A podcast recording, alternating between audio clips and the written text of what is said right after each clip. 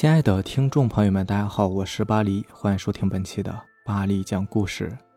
咱们今天晚上呢，就再给大家分享几个骇人听闻的真实事件。其实每次说这样的故事呢，我的内心也是很沉重的，总是会有一种无名之火，确实会让人感觉难受。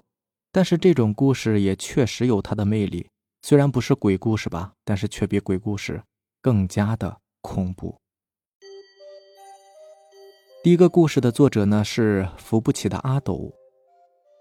故事是听我爸讲的。十几年前，我奶奶的村子里一直有一个神经失常的男人，之后我们就称他 Q 吧。Q 成天是风言风语的，穿着军装，并带着一个装满白色液体的大瓶子跑来跑去。那时候我大概十岁，每次都会因为害怕他而不敢回村子。再后来，他就去世了。他的尸体是死了半个月才被发现的，听说都已经长蛆了。Q 从小是个孤儿，因为我们村子里有对夫妻无法怀孕，所以就领养了他。当时孤儿院有两个符合年龄的小孩，那对夫妻选中了他。当时很多人都羡慕他能被收养，本以为他可以过上温暖的日子了。可是过了没几年，那对夫妻竟然意外怀孕了，生下了自己的孩子。之后那对夫妻。就把 Q 当作是佣人使唤。Q 是一个老实本分的人，也就心甘情愿的当起了佣人。后来 Q 遭遇了车祸，断了一只腿，就不能再干重活了。他的养父母居然把他赶了出去。之后呢，Q 就住进了村子里的大队，他跟着村子里的爷爷做炮竹。虽然说是发不了财，但是基本的生计还是可以维持的。那时候我爷爷奶奶经常会给他送点东西。他也很善良的回赠我们家很多炮竹。再后来，Q 到了谈婚论嫁的年纪，他一直暗恋村子里的一个女生。他知道自己配不上人家，所以并没有对女生展开追求，可能只是在女生经过的时候会多看一眼，微笑一下。但是村子里一下子就传开了 Q 暗恋那个女生的事情。那个女生觉得很没面子，就告诉他哥哥们，撒谎说 Q 总是骚扰他。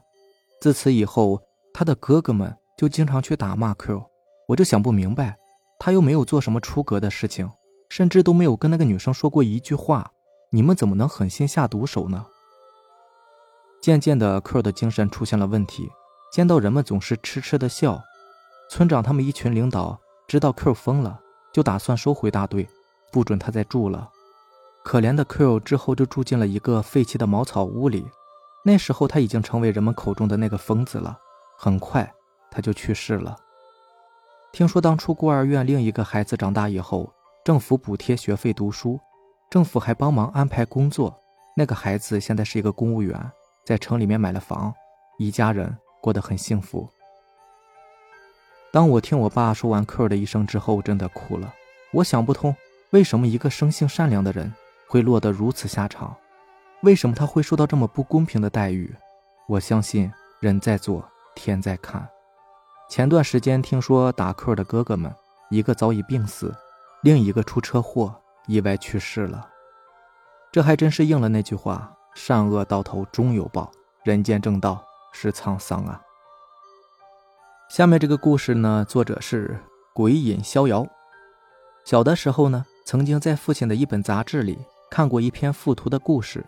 大概讲的是，在还有生产队的那几年，某地某村有一对父子，父亲十分懒惰，平日里靠游手好闲、偷鸡摸狗来维持生计。一次呢，那个父亲实在是饿得厉害，就去田里面偷了几根胡萝卜，煮了一锅肉汤，并且和邻居说这是这几年吃过最好吃的肉了。邻居十分惊讶，觉得事有蹊跷，毕竟在那个年代肉是稀罕物，更何况。这个人连饭都吃不上，哪里来的肉吃呢？后来公安机关和村民来到他家，发现屋里面满是血腥，他儿子的头就被搁置在饭桌上，地上的大锅里还剩了半锅胡萝卜炖肉，炖肉里面还清晰可见他小孩的肢体器官。事情其实现在还好，只是当时给幼小心灵的我造成了很大的冲击，一度怀疑我爸要把我吃了。还是拿胡萝卜炖着吃，然后呢？为此我做了一个大胆的计划。第一步，我先偷偷摸摸的撕掉了那页杂志，并且和我爸打死不承认这事儿是我干的。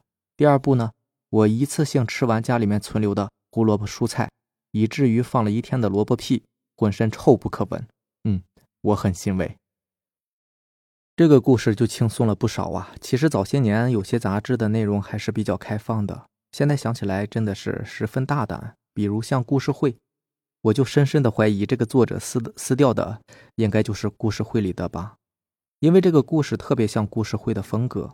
我记得我之前还是非常喜欢看故事会的，但是改版之后就没意思了，主要是尺度太小了，看着没意思。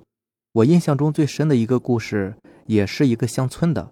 说村里面呢有一个漂亮的大姑娘，到了结婚的年纪一直不嫁，后来喜欢上村里的一个老实巴交的读书人，说什么都要跟了他。但是这个男的很没有出息，后来好像是赌钱还是干嘛来着，引得一群地痞流氓上家讨债，最后这个漂亮的大姑娘呢还被人玷污了。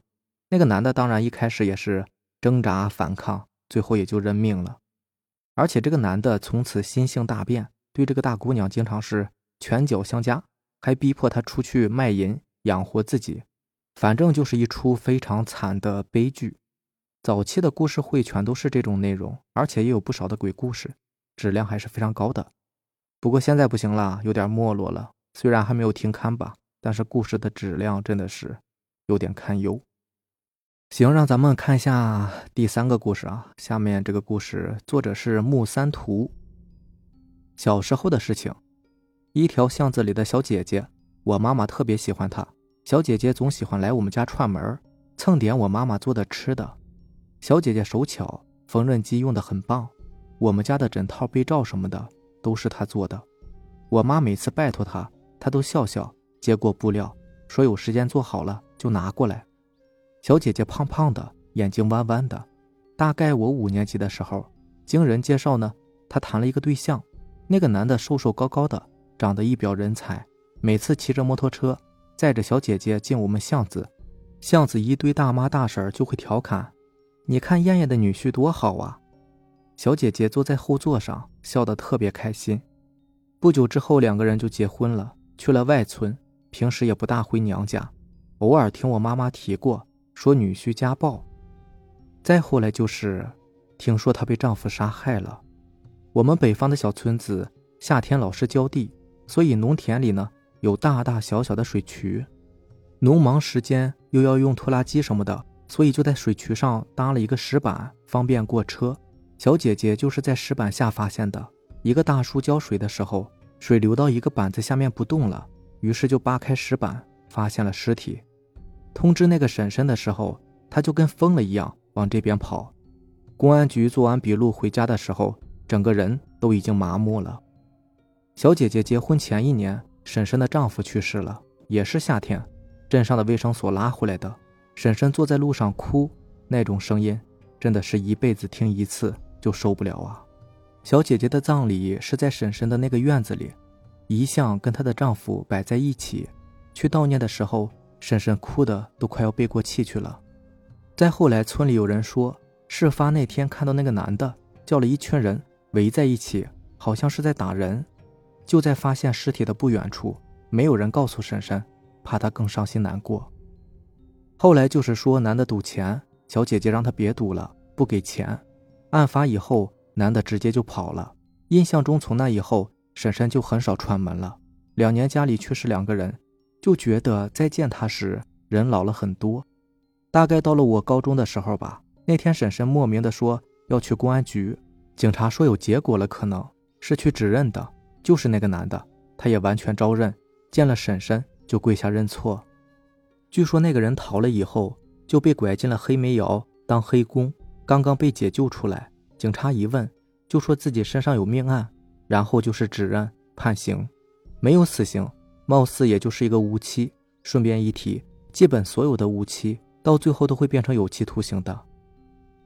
那么些年过去了，那个婶婶也没有像江哥妈妈一样执意死刑了，像是看开了，回来告诉街坊邻居，说的是很感谢政府了。原本以为那个畜生一辈子都抓不到了呢。再后来，他家在国道旁的地被开发了，赔了钱还剩了地，婶婶搬了出去，给小儿子和小女儿安排了工作。现在小女儿在县里的事业单位，她在家给儿子看孙子，经营一个洗车行。老巷子这些人偶尔去洗个车也是优惠价，各种热情接待。二零一三年我们家也搬了出来，婶婶给随了钱。一四年我考上大学也包了红包。我们新家离幼儿园近，他小孙子在里面上学，所以有时候还和以前一样来我们家串门。我也是有次回去看见我妈收拾杂物，有一个深蓝色的枕套，波浪边，海洋生物的图案，旧的不成样子了。是当年小姐姐给我妈妈做的一个被罩，剩下的边角料做成的。哎，真的是遇人不淑啊！每次一听这种故事就特别感慨，但是又非常的无奈，真的是遇人不淑。行，那咱们最后呢，再来看一个咱们听友分享的一个故事啊。这件事情呢，发生在我同学身上。他小学六年级的时候呢，有一天晚上。大概十点多吧，那时他在自己房间里面玩手机，他的爸妈都已经睡了。然后过了一会儿，他就听到有人隐隐约约的叫他的名字。他当时听到那个声音呢，像是他爸爸的。那个声音连续叫了两三声，于是他就去爸妈房间，发现爸爸已经睡着了，他就使劲摇醒他。他爸醒了之后呢，他就问他：“你刚刚叫我吗？”他爸说：“没有啊，我睡觉呢。”我同学听过之后被吓了一跳，就不敢再睡了，然后又把他妈妈叫醒，说自己遇到了不干净的东西。接着他妈妈去请了一个神婆，在他家周围撒了一些小米，还有纸钱，做了法。从此以后，他就再也没有遇到过这种事情了。鬼叫人的故事呢，之前也有讲过啊。其实这个倒也没有什么可怕的，因为几乎所有的同类的故事里面。这些鬼都是不能直接伤害到人类的，只能通过叫你的名字。若你是答应了呢，可能会少一魂或者是丢一魄。人有三魂七魄嘛，如果缺了一个，霉运就会上升，全都丢了，人就活不成了。之前也听我一个朋友讲起过，说他曾经连续听到过两次鬼叫人，当然他全都答应了，很倒霉啊。听听过两次，然后全都答应了，本以为也是没有什么大不了的。不想后来就开始重病，短短半年内做了两次手术。之前他身体还是非常硬朗的，这霉运一上来呀，工作也丢了，身体也病了。所幸后来慢慢的是恢复了过来。不说肯定与鬼叫人的事情有关吧，但也确实巧合了一点所以遇到这种事情还是尽量不要答应。当然，破解的方法也很简单啊，就是不答应。只要你不答应，他就拿你没有办法，就当是没有听见。对，行，那咱们今天的故事就是这样了。如果喜欢咱们的节目呢，就点个订阅吧。如果你也有比较精彩的故事想分享给大家呢，可以给我私信留言，或者是加我的微信 QQ 四五七五幺七五二九四五七五幺七五二九。行，那咱们今天就这样，拜拜，晚安。